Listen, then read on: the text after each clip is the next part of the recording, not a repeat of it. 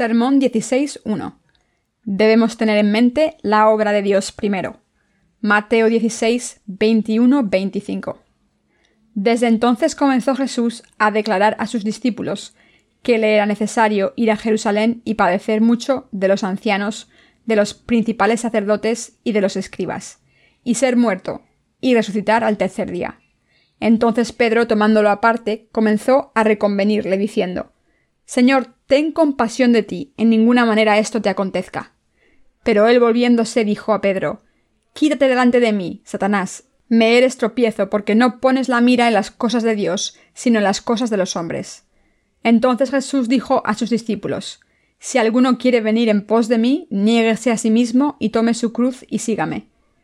Porque todo el que quiera salvar su vida, la perderá, y todo el que pierda su vida por causa de mí, la hallará.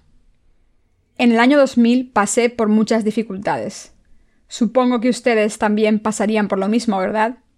Si Jesús no nos hubiese protegido, estaríamos muertos, pero sabemos que el Señor nos ha mantenido con vida, porque es muy poderoso. Aun cuando sumamos a todos nuestros ministros y santos, el número no supera unos cientos de ellos, y puede parecer absurdo que un grupo tan pequeño intente trabajar con todo el mundo. Sin embargo, a pesar de esto, nos damos cuenta del poder de Dios. Aunque seamos insuficientes, el Señor nunca es insuficiente. Por eso creo que si es la voluntad del Señor, se cumplirá sin falta. Aunque seamos pocos y prediquemos el Evangelio a todo el mundo, es duro trabajar tanto. Cuando pienso en ello veo que estamos haciendo una obra grandiosa. Trabajamos tanto que casi morimos. Cuando pensamos en estos términos carnales, el trabajo es duro y temblamos al pensar en el trabajo que nos espera, pero si pensamos espiritualmente, estamos agradecidos por esto. Aunque yo también debo trabajar duro, sé que nuestros trabajadores y todos ustedes están apoyando la predicación del Evangelio con mucho trabajo. Pero a pesar de la dureza del trabajo, no han muerto y han seguido al Señor hasta este punto. Estoy muy agradecido. Hoy hemos leído un pasaje de Mateo 16. En el pasaje Jesús les dijo a sus discípulos que tenía que ir a Jerusalén, sufrir muchas cosas a manos de los ancianos, sacerdotes y escribas, ser asesinado y levantarse de entre los muertos al tercer día. Entonces Pedro, para demostrar su lealtad a Jesús, le dijo Señor, ten compasión de ti, en ninguna manera esto te acontezca. Pedro dijo esto por el bien del Señor, pero no se dio cuenta de que era un pensamiento carnal. Así que en vez de ser alabado por su lealtad, las palabras de Pedro enfadaron a Jesús y fue reprendido. El Señor le dijo a Pedro, y a nosotros también, que podíamos vivir espiritualmente. Si alguno quiere venir en pos de mí, niéguese a sí mismo y tome su cruz y sígame, porque todo el que quiera salvar su vida la perderá, y todo el que pierda su vida por causa de mí la hallará. Mateo 16, 24, 25. El Señor dice que quien quiera seguirle debe negarse a sí mismo, cargar con su cruz y seguirle. Ahora puede que piensen, ya estamos otra vez, ya conocemos este pasaje. Puede que sepamos todos sobre la palabra, pero muy a menudo no ponemos este conocimiento en práctica. Hay algunos pasajes que solo llegamos a entender después de unos años y varios sermones. Así que hablar sobre todos los pasajes de los 66 libros de la Biblia no es demasiado. Por eso debemos escuchar la palabra una y otra vez. Lo que Jesús le dijo a Pedro en el pasaje de hoy también nos beneficia a nosotros. No pones la mira en las cosas de Dios, sino en las de los hombres. El Señor reprendió a Pedro por esto. ¿Cuál es la diferencia entre las cosas de los hombres y las cosas de Dios? ¿Cómo son diferentes?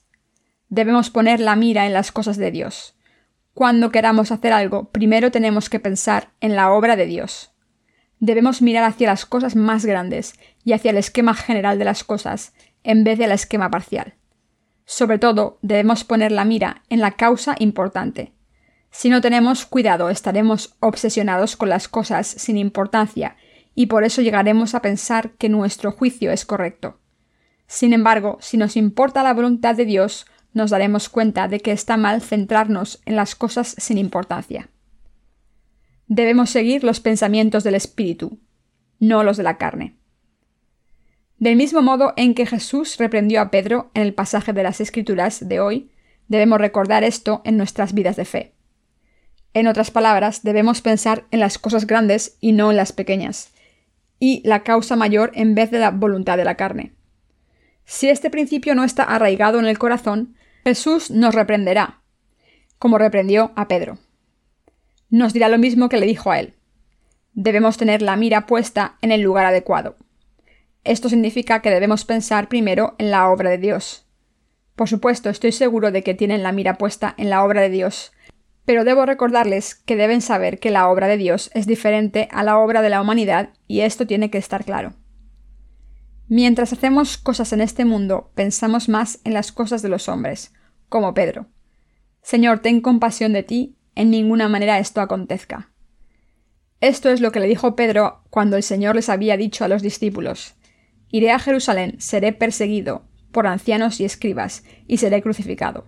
Debo morir para poder resucitar. Entonces Pedro intentó convencerle. Esto no ocurrirá. Muchos cristianos en este mundo, y a veces nosotros también, quienes decimos servir al Señor, pensamos y hablamos como Pedro demasiado a menudo. Pero no debemos hacerlo.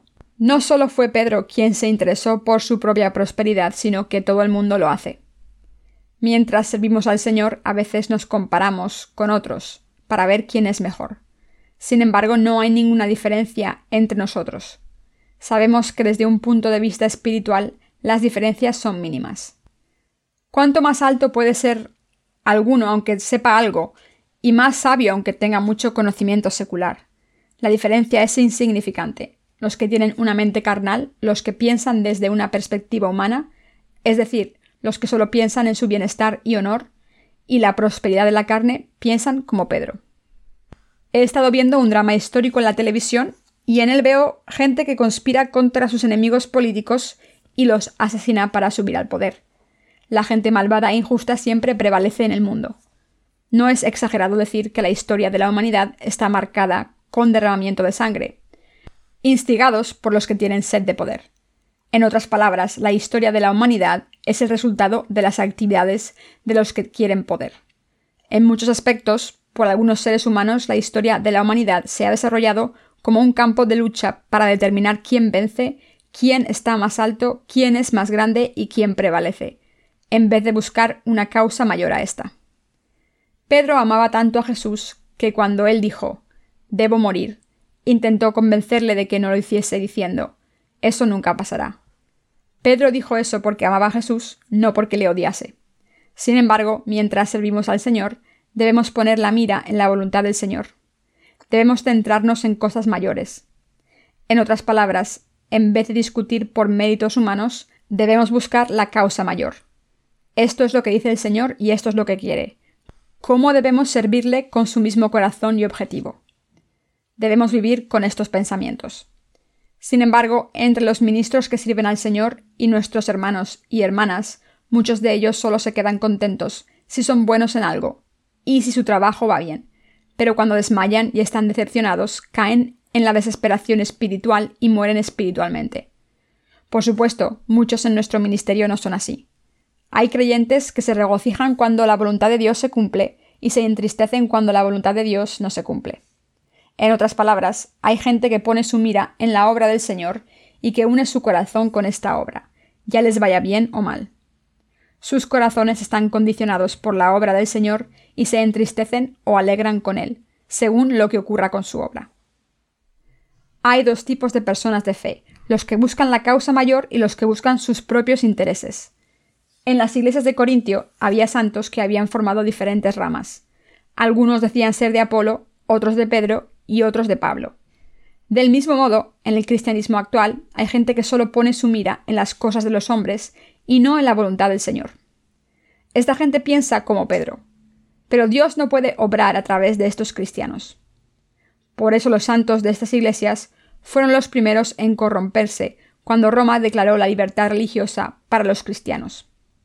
Quedaron intoxicados por el mundo y abandonaron la verdad de la salvación y la obra de Dios. Como resultado, estas regiones fueron las primeras en las que la obra del Evangelio desapareció. Durante el campamento de entrenamiento para discípulos del invierno de 2001, me gustaría hacerles una pregunta a todos, incluido yo, y a todos los colaboradores, santos e incluso los que no creen en este Evangelio. ¿Ponen su mira en las cosas de Dios o del hombre? me gustaría compartir la palabra sobre este asunto. Si ponemos la mira en las cosas del hombre, queremos satisfacer nuestros deseos. Todo lo que hagamos con esta mentalidad nos satisface si nuestros deseos se cumplen. Pero ¿qué ocurre cuando ponemos la mira en las cosas de Dios? Si Dios dice, os he salvado así, entonces nos guste o no, lo que tenemos que decir es, amén, si lo has hecho así, que sea así. Si tenemos una mente carnal y sucumbimos a las ideas humanistas, fracasaremos. Pero si tenemos una mente espiritual, venceremos. Cuando Jesús dijo que tenía que morir, Pedro intentó convencerle de que no lo hiciera. Eso nunca pasará. Pero Jesús le reprendió y le dijo, Atrás, Satanás. Esto significa que los que ponen la mira en las cosas del hombre son del diablo. Como vivimos en la carne, es muy difícil negarla. Sin embargo, para vivir una vida de fe, es imperativo negarnos a nosotros mismos. Como Jesús dijo en este pasaje, quien quiera seguirle debe negarse a sí mismo, cargar con su cruz y seguirle. Por eso es muy difícil para los nacidos de nuevo tener fe. Aunque es difícil, debemos examinarnos para ver si ponemos la mira en la vida de fe. Debemos preguntarnos si tenemos la mira puesta en las cosas carnales o en la voluntad del Señor ya tengamos pensamientos humanos o del Espíritu, o ya sirvamos al Evangelio según su deseo o el nuestro. Los que quieren que la obra de Dios tenga éxito y se dedican a cumplirla son los obreros de Dios y sus siervos. Aunque la voluntad de Dios no se cumpla enseguida, la gente debe tener como objetivo esta voluntad, y debe trabajar y sacrificarse por ella. Si es la voluntad de Dios, esta gente debe correr hacia la meta, ya tenga éxito o no y cuando la obra se lleva a cabo se regocija. De hecho, hay pocas cosas que les den gozo si no es la obra de Dios. Claramente estas personas deben ser sus siervos y obreros. Pero si hay alguien que no le importa lo que le ocurra a la voluntad de Dios y a su obra, y solo se interesa por su bienestar y felicidad, esta persona no es un obrero de Dios. Los que sirven al Señor deben examinarse a sí mismos para ver si están sirviendo a Dios o a sí mismos y deben dedicar todo su corazón a vivir por el Señor. Ahora estamos predicando el Evangelio del agua y el Espíritu. De alguna manera, proclamar el Evangelio por todo el mundo puede parecer un desafío importante, pero si lo miramos con fe, es un desafío que podemos lograr. Como el Señor nos ha dicho que prediquemos el Evangelio a toda tribu del mundo, como esta es la voluntad del Señor, su placer y su mandamiento, y como somos los instrumentos para esa obra, todo lo que hacemos es obedecer su mandamiento.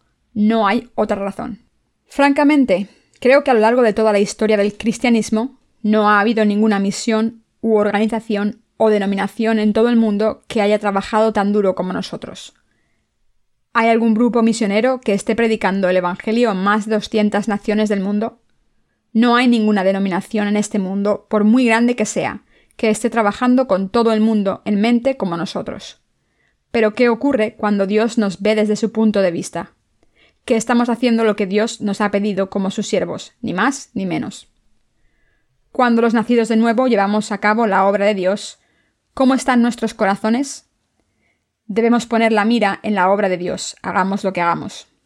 Si nuestros corazones están tristes con nuestra fe, se debe a que pensamos solo en la carne. La obra de Dios no es la causa de nuestros problemas o tristezas.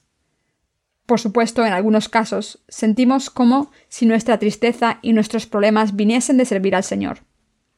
Sin embargo, si consideramos esto de nuevo, veremos que en realidad se debe a que nuestros corazones buscan las cosas de los hombres y por eso sufren. Cuando pensamos en términos carnales nos sentimos tristes y muy cansados. Si pensamos desde la perspectiva de Dios, es decir, desde la voluntad de Dios, es cuestión de tiempo que paguemos el precio.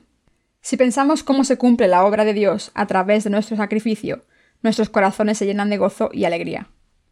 No estoy diciendo esto para reprenderles, como si hubiesen dicho o hecho algo malo, sino que les lo digo porque en estos días, en los que la venida del Señor está cercana, debemos refinar nuestra fe correctamente y vivir con una fe libre de fallos o resentimiento.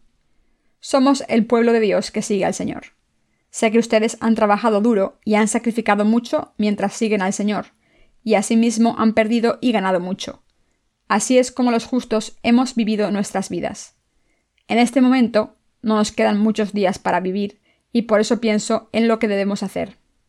Debemos convertirnos en el tipo de gente que siempre está alegre cuando la obra de Dios va bien y que está triste cuando la obra de Dios va despacio. Debemos pensar en la obra de Dios siempre. Nunca debemos pensar en las cosas de los hombres, ni entristecernos o alegrarnos solo por ellas. Nuestras creencias, pensamientos y nuestra fe deben estar libres de la esclavitud de los deseos humanos y deben estar puestos en las cosas de Dios. Debemos tener esta fe y pensamientos. Solo entonces podremos seguir al Señor en estos tiempos, porque el fin no está lejos. Sean cuales sean nuestros méritos, debemos convertirnos en la gente que sigue al Señor, que está agradecida y que puede estar de pie en el último día sin vergüenza cuando vuelva el Señor. Esto solo es posible si nuestra fe pone la obra de Dios primero. Sin este tipo de fe no se puede conseguir nada.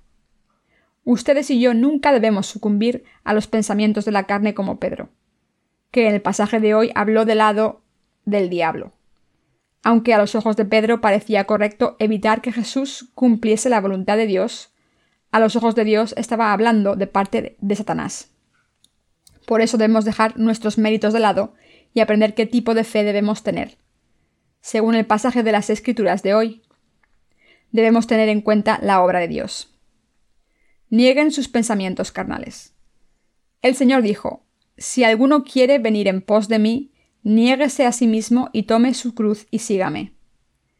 Puede ser duro obedecer su palabra. Sin embargo, sé muy bien que han seguido al Señor hasta ahora porque se han negado a sí mismos. ¿No es así? Estoy seguro de que sí. Sin embargo, el Señor nos lo pide de nuevo. Si alguno quiere venir en pos de mí, niéguese a sí mismo y tome su cruz y sígame. Esta palabra no se nos dio solo una vez, sino continuamente.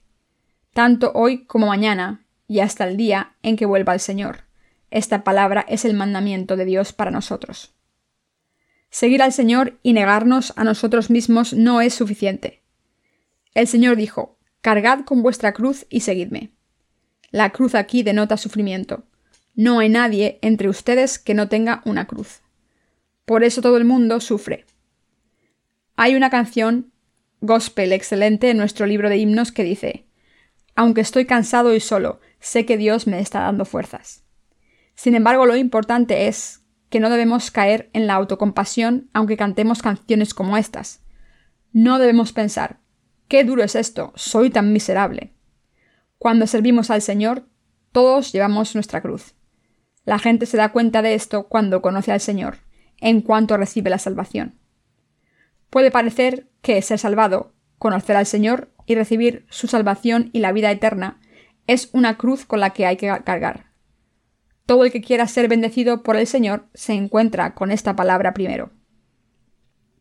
Este es el mandamiento del Señor. Si alguno quiere venir en pos de mí, niéguese a sí mismo y tome su cruz y sígame. A veces es más duro negarse a uno mismo y cargar con la cruz que morir. Si la cruz estuviese muy lejos, podrían evitarla, pero entonces ¿están sus cruces lejos? No, sus cruces están tan cerca de ustedes que no hay manera de evitarlas. Todo constituye una cruz. Ustedes pueden ser su propia cruz o su familia, sus amigos más cercanos e incluso sus padres.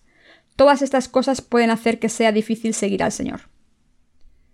¿Es una maldición para nosotros sufrir tanto para seguir al Señor después de nacer de nuevo? No, no es así. Todo el mundo tiene su propia cruz, aunque muchas personas no lo demuestren. ¿Y ustedes? ¿No tienen una cruz con la que cargar? Por supuesto que sí. Estoy seguro de que todos ustedes están de acuerdo. Como todo el mundo tiene una cruz con la que cargar, no hay nadie que no sufra mientras sirve al Señor. Debemos reconocer que todos nosotros tenemos una cruz con la que cargar. Si no es la misma que la mía, tendrán una diferente. Y si no se ve con los ojos, puede que tengan una cruz espiritual incluso mayor. Servir al Evangelio va acompañado de sufrimiento. Como el Señor dijo esto, es raro encontrarse con alguien que no sufra. Pero incluso entre tantas pruebas, el Señor nos manda que le sigamos. Por tanto, debemos aceptar nuestra cruz y estar más agradecidos por ella. Si no tuviésemos una cruz con la que cargar, ¿no seríamos muy orgullosos? Hay muchos de nosotros que sin tener una cruz con la que cargar, nos volveríamos orgullosos.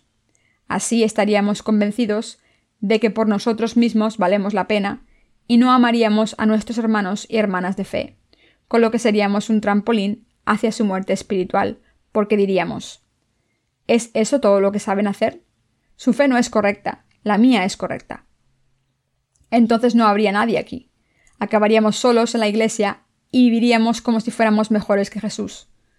La gente así no puede soportar a nadie que sea débil. Sin embargo, esto no puede ocurrirnos a nosotros, porque ustedes y yo tenemos una cruz con la que cargar. Si nuestra cruz fuese de madera, nos la podríamos quitar, pero esto no es posible, porque nuestra cruz nos acompaña allá donde vamos. Es inevitable que los que han sufrido tengan compasión de otras almas que pasan por lo mismo, porque ellos han tenido los mismos problemas. Como nosotros somos así, como tenemos compasión por los demás, estamos aquí reunidos para adorar y servir al Evangelio. Todo el que sirve el Evangelio tiene una cruz con la que cargar. Por eso el Señor nos ordena que nos neguemos a nosotros mismos y le sigamos. La fe consiste en seguir al Señor pase lo que pase. En otras palabras, consiste en negarnos y seguirle. Esta palabra de la verdad merece ser considerada y escuchada miles de veces. Sean cuales sean nuestras circunstancias y situaciones, debemos aplicar esta palabra a nuestra fe, nuestros pensamientos y circunstancias. Si hay algo que requiera que nos neguemos a nosotros mismos, debemos negarnos. Los que se consideran demasiado débiles deben negar esos pensamientos y decirse a sí mismos que son fuertes en Cristo, porque creen en el Señor. Por otro lado, los que piensan que son fuertes y perfectos deben mirar hacia el Señor y decirse que no son nada. Debemos negarnos a nosotros mismos y cargar con nuestra cruz. Y si el Señor permite que pasemos por periodos de prueba, debemos seguirle. El Señor nos dijo, Si alguno quiere venir en pos de mí, niéguese a sí mismo y tome su cruz y sígame. No tenemos otra cosa que hacer que seguir al Señor y aceptar su palabra. ¿Por qué? Porque sus predecesores de la fe han seguido al Señor incluso en la adversidad. Si piensan así, parece que mis predecesores de la fe no han sufrido, parece que todo les va bien y siempre están contentos. Entonces están muy equivocados. Los predecesores de la fe en la Iglesia de Dios se han negado a sí mismos durante mucho tiempo para servir al Evangelio del agua y el Espíritu y seguir la voluntad de Dios. Como es tan duro y difícil, sus predecesores de la fe se reúnen de vez en cuando para jugar al fútbol. El reverendo Kim, que ahora está solo en los Estados Unidos, me confió una vez que no tenía a nadie con quien jugar al fútbol. Se acuerda de cuando se lo pasaba también jugando al fútbol sala con nosotros, con una pelota hecha con trozos de esponja o con calcetines cuando estaba en Corea. También me dijo que cuando conduce va cantando canciones coreanas. Le entiendo. Como ven, es duro para el reverendo Kim seguir al Señor mientras se niega a sí mismo para hacer las cosas de Dios. ¿Saben lo útiles que son las groserías de vez en cuando? ¿Acaso no son parte del lenguaje? Sí, lo son. ¿Pueden vivir sin el lenguaje? Algunas personas cuando me escuchan predicar dicen ese pastor tiene una lengua muy sucia. Pero yo no digo palabras feas muy a menudo. Sin embargo, cuando estoy muy enfadado, sí que digo palabras feas. No lo puedo evitar. Si no lo hiciera, mi presión sanguínea estaría tan alta que me moriría. Cuando estoy estresado, la presión sanguínea se me sube por las nubes, de manera que no veo nada, ni siquiera a la gente de mi alrededor. Así que cuando no hay gente alrededor, digo las peores obscenidades. Si hay algo por el suelo, le doy una patada. O entro en el baño, abro el grifo para que nadie me oiga y digo más palabrotas que un pirata. ¿Qué ocurre después de decir tantas palabrotas? Que me pregunto, ¿no me he pasado? ¿Acaso no soy como los demás? Entonces, ¿por qué me quejo de los demás si soy igual que ellos? Entonces me contesto a mí mismo.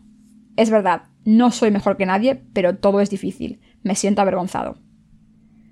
¿Qué hubiera ocurrido si el Señor no hubiese vivido en el mundo durante 33 años? Él experimentó lo duro que es vivir con la carne.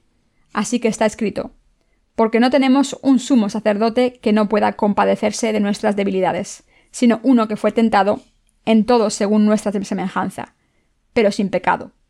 Hebreos 4:15. Si Jesús no hubiese experimentado cómo la vida es una cruz, no podría contestar nuestras oraciones. Como el Señor experimentó todo lo que nosotros vivimos, conoce nuestras oraciones y quiere ayudarnos a los que somos débiles. Por eso estamos orando al Señor. Hoy me gustaría pedirles que pongan su mira en las cosas de Dios, en vez de en las cosas de los hombres.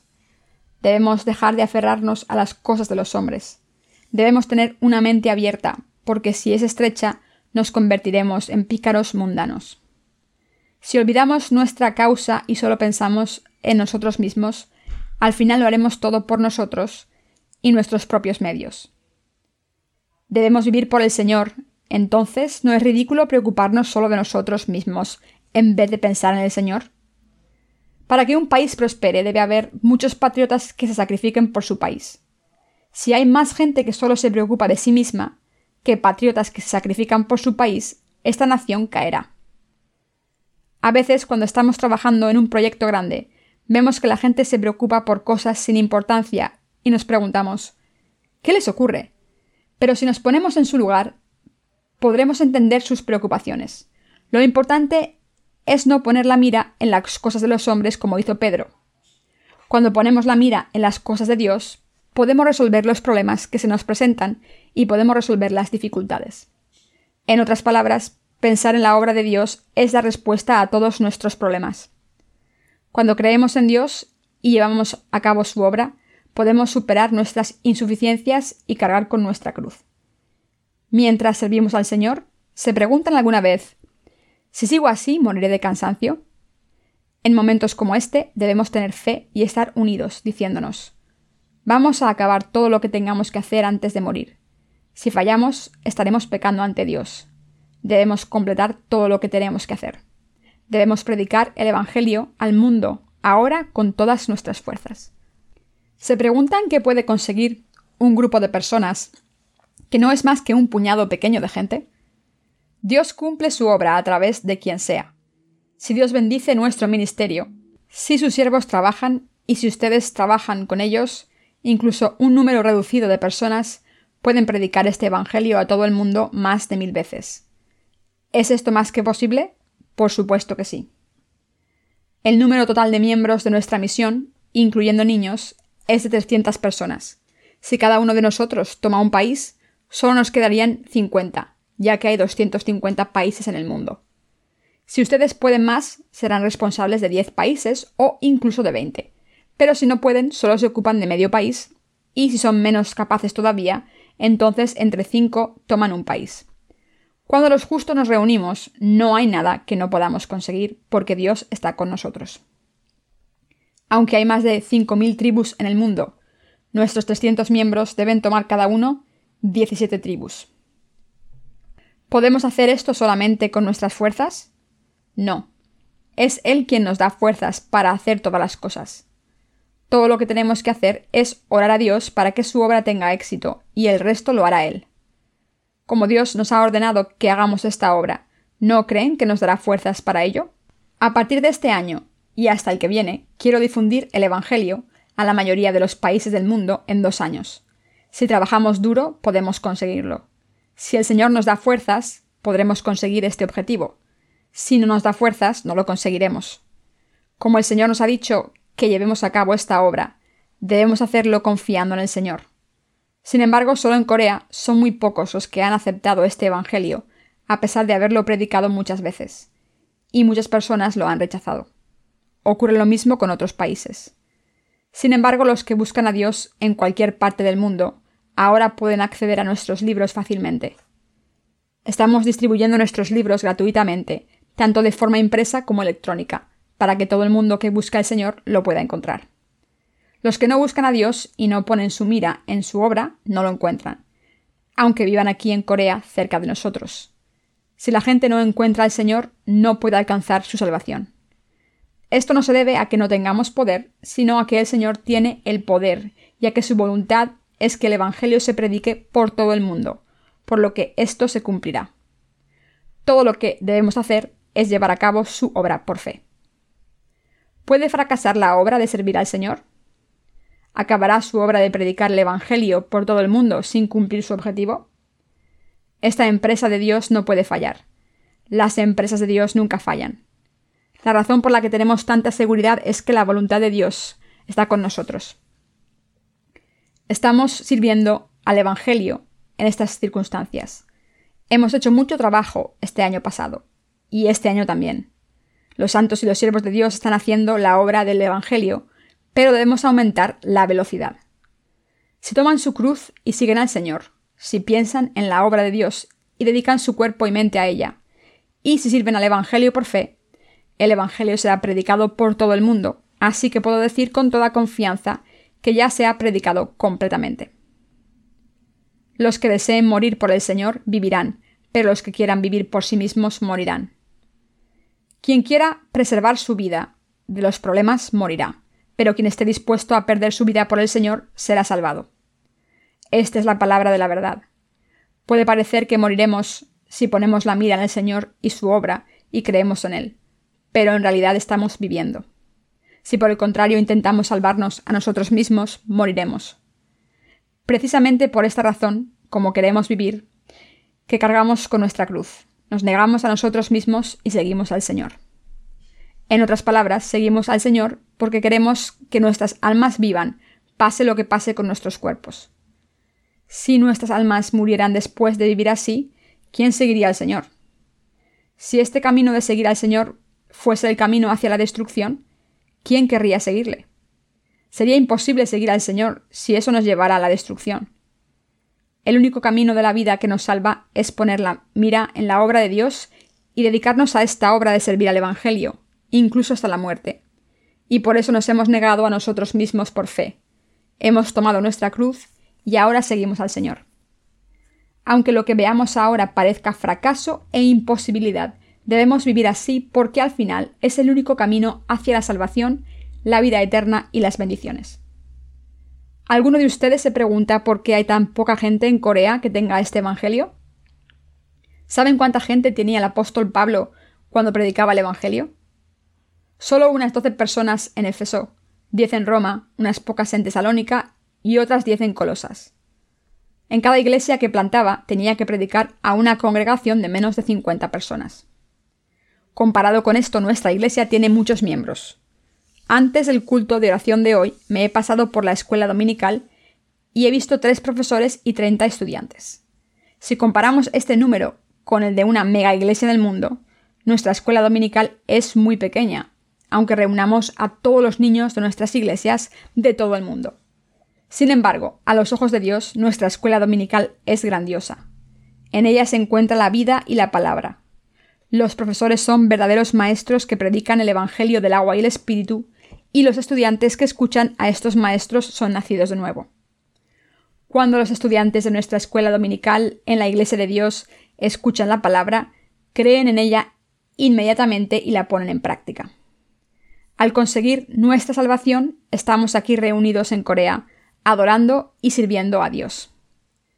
Aunque los hermanos y hermanas de Corea no son muchos, si contamos a todos los santos nacidos de nuevo de todo el mundo, el número de miembros de nuestra Iglesia es bastante elevado.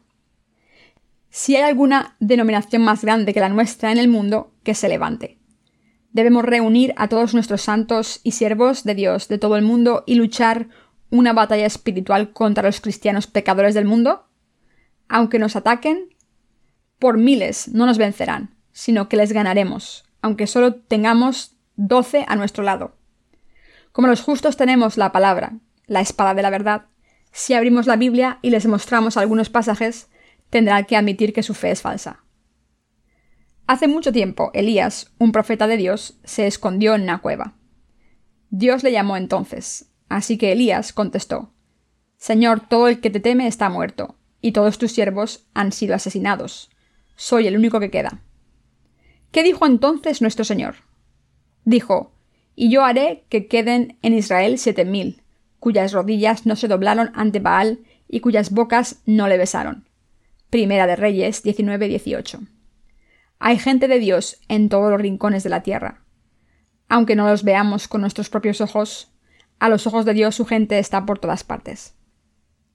El siervo de Dios que ha presidido la adoración antes que yo empezara a predicar, dijo que hay unos 100 trabajadores de nuestro ministerio en Corea, pero en realidad hay muchos más por todo el mundo están compartiendo nuestros libros y predicando el Evangelio con sus labios. Así muchas personas han recibido la remisión de los pecados a través de ellos, y por eso al final de los tiempos nuestra denominación será la más grande del mundo. Incluso en el presente, todos los miembros de nuestra Iglesia son muchos. Pero les pido que lo vean con los ojos de la fe y que sepan que al final de los tiempos habrá muchos más. Está escrito en el libro del Apocalipsis que una multitud incontable vestida de blanco, incontable por el hombre, se presentará ante el Señor el último día. Apocalipsis 7:9. Así que el apóstol Juan le preguntó al Señor, Señor, ¿quién es esta gente? Entonces el Señor dijo que eran los que habían salido de la gran tribulación. Apocalipsis 7:14. ¿Quién es esta gente de la que habla el libro del Apocalipsis? Los que han nacido de nuevo del agua y el Espíritu. En otras palabras, los que han triunfado al creer en el Evangelio del agua y el Espíritu en medio de la gran tribulación, y los que han recibido la salvación de Dios saldrán al mismo tiempo. Creo en esto con mis ojos de la fe. Hoy en día, los obreros y santos de nuestra misión son solo 300, pero si contamos 300 en cada uno de los países en que estamos, una gran cantidad de personas será salvada antes de que vuelva el Señor. Al final de los tiempos, las multitudes recibirán la remisión de los pecados. Mis queridos hermanos, ¿creen en la palabra de la Biblia? Todo esto lo conseguirá Dios. Él mismo hace que todo ocurra según su voluntad. Nosotros somos sus instrumentos. Como tales debemos poner nuestros esfuerzos en su obra. Esto es lo que estamos haciendo. Trabajamos así en el 2000, 2001 y 2002 y hasta el día en que el Señor vuelva. Seguiremos haciendo su obra. No nos queda mucho tiempo para trabajar en el extranjero. Algunos hermanos dicen, si pasa el 2002 y Jesús no ha vuelto todavía, dejaremos de servirle. Pero Jesús no va a volver entonces. Un granjero debe sembrar una semilla en la estación adecuada. Solo cuando la siembra en el momento adecuado podrá germinar y dar fruto. Entonces el granjero podrá recoger la cosecha a su debido tiempo. Nosotros estábamos trabajando para sembrar la semilla. Aunque este trabajo parezca poca cosa por ahora, será maravilloso. De hecho, ya es maravilloso y ha dado muchos frutos. Pero todavía será mejor. Cuando una sola semilla plantada germina, ¿cuántos frutos da? Muchos. Es el mismo principio.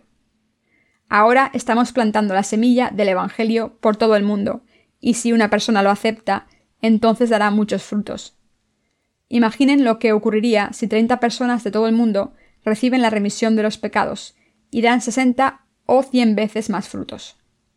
Si toda esta gente saliera para predicar el Evangelio, el fruto de su labor aumentaría exponencialmente. Si hemos predicado el Evangelio a una persona, esto significa que no es el fin, sino que de esta persona es posible que millones de personas reciban la remisión de los pecados. En otras palabras, gracias a esta persona, predicará el Evangelio por todo el mundo. Mientras vivimos con fe en esta era, Debemos dejar de lado nuestros pensamientos humanistas y poner la mente en la obra de Dios y en su palabra de verdad. Debemos pensar en la obra de Dios, negarnos a nosotros mismos, cargar con nuestra cruz y seguir al Señor. Aunque en nuestros problemas no podamos negarlo todo por completo, aún así debemos negarnos a nosotros mismos cuanto podamos y seguir al Señor. Tenemos que negarnos a nosotros mismos todos los días, ya que siempre hay algo que negar, hoy y mañana. No hay nadie completo. Hasta el día en que nos presentemos ante el Señor, pasaremos por dificultades y habrá muchas cosas que negar. Nuestro destino es vivir así hasta el día en que vayamos al Señor. ¿Por casualidad creen que son los únicos que están pasando por dificultades? En realidad, sin embargo, todos estamos pasando por muchas dificultades. Por eso debemos cargar con nuestra cruz y negarnos todos los días para vivir por el Señor. Incluso en nuestras dificultades vivimos todos los días por la fuerza y la gracia que el Señor nos ha dado. Estamos haciendo su obra porque confiamos en la gracia de Dios y por esta gracia tenemos fuerzas. Seguir al Señor por su gracia es vivir con la fe correcta. Aunque es fácil hablar de vivir una vida de fe con palabras, es difícil practicarla. Ha sido muy difícil para todos nosotros llevar a cabo nuestras tareas mientras nos negamos a nosotros mismos todos los días. Estoy muy contento de verles así y muy agradecido a Dios de que no hayan muerto espiritualmente, sino que hayan vivido por fe mientras servían el Evangelio por separado en los últimos meses. Mis queridos hermanos, no muramos y vivamos con fe hasta el último día. Vivamos por fe y pongámonos la corona cuando venga el Señor. Vivamos con esta fe hasta el último día para ser el tipo de siervos al que Dios felicita. En la parábola de los talentos, un señor les dejó a sus siervos cinco, dos y un talento respectivamente mientras que el Señor felicitó a los que habían recibido cinco y dos talentos de las rentas, reprendió al que no había recibido ningún talento y fue despedido, ya que había enterrado el talento y no lo había usado. Es mejor pasar por dificultades y seguir al Señor confiando en Él, para que no nos reprenda y nos arroje a la oscuridad el último día. Para vivir y prosperar más, les pido que se nieguen a sí mismos y sigan al Señor con fe. Espero y oro porque sigan al Señor en los momentos difíciles, hasta que lo vean cara a cara.